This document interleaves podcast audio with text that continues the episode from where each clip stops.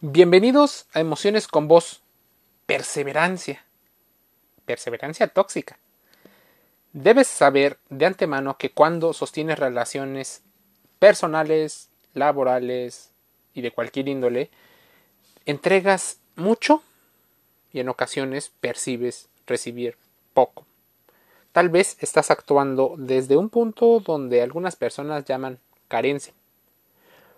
Difícilmente te enseñan a actuar poniendo límites y el amor. Tal vez por la religión y su origen griego, romano. Tal vez porque ese es el orden social que ha imperado. Amar desmedidamente a alguien sin ser correspondido es una prueba de lo poco que nos han enseñado sobre el verdadero amor. Y esto sucede porque en ocasiones tú no tienes un concepto fuerte relacionado con el amor si lo hicieras, te darías cuenta y pondrías límites hacia todo vínculo que las personas llegaran a sobrepasar lo que tú consideras. Todo esto tiene que ver con las relaciones tóxicas. Pero, ¿cuál es entonces el concepto de perseverancia? La perseverancia es la creencia que se produce cuando la gente tiende a creer en ciertas cosas con una fe inquebrantable y se niegan a cambiar esas creencias aun cuando alguien se la pueda demostrar que están equivocadas. Curiosamente, este sesgo afecta a la mayoría de los individuos en un momento u otro. Está el sesgo de confirmación contra la perseverancia de las creencias. ¿Por qué crees lo que crees? Bueno, la forma en la que procesas la información lleva a los humanos a contrastar la información. Pero esa información tiene que ver con también el entorno. La perseverancia y el sesgo de confirmación a menudo se usan indistintamente, lo cual muchas veces es incorrecto.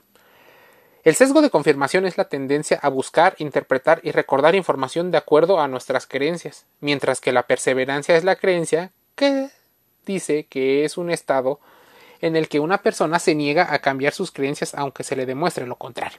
La perseverancia, como ya hemos dicho, la gente se aferra a sus creencias, teorías o ideas preestablecidas, incluso existen prejuicios y abogan a los estereotipos, aunque pueda haber evidencia explícita de que es lo contrario. Para dar ejemplos, ¿cómo puedes relacionarte con eso?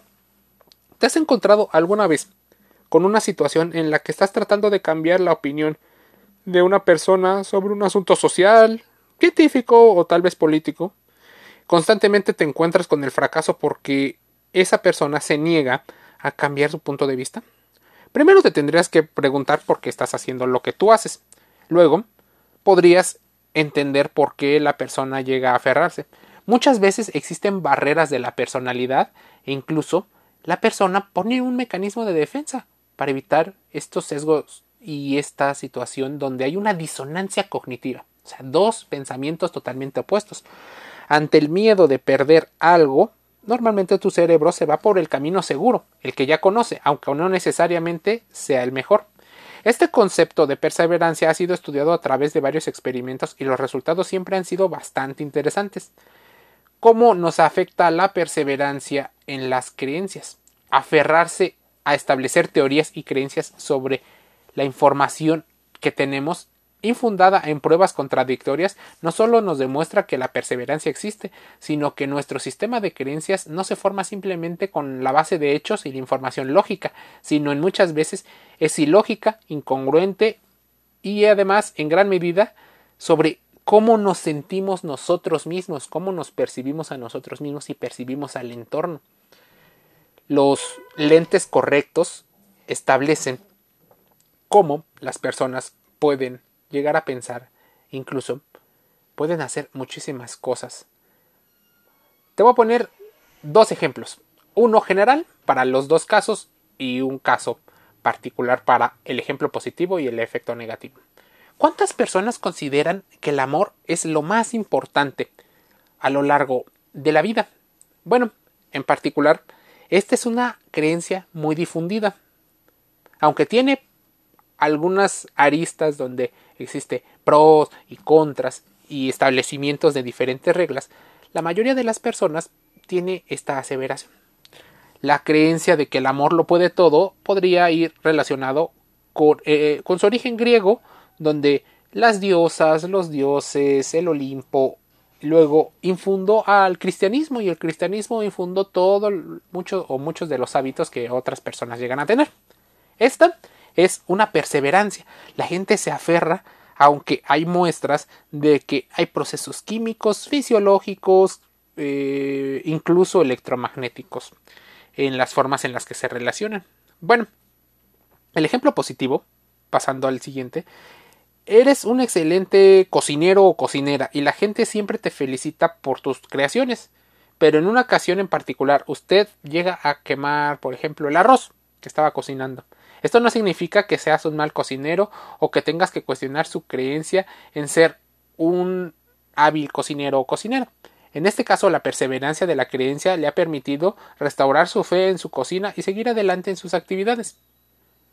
El ejemplo negativo, sin embargo, es que hay casos donde la perseverancia en las creencias actúa como una barrera. Por ejemplo, una persona ha tenido cuatro accidentes en un mes y sin embargo sigue creyendo que es un excelente conductor. Para muchos es el efecto Donning-Kroger.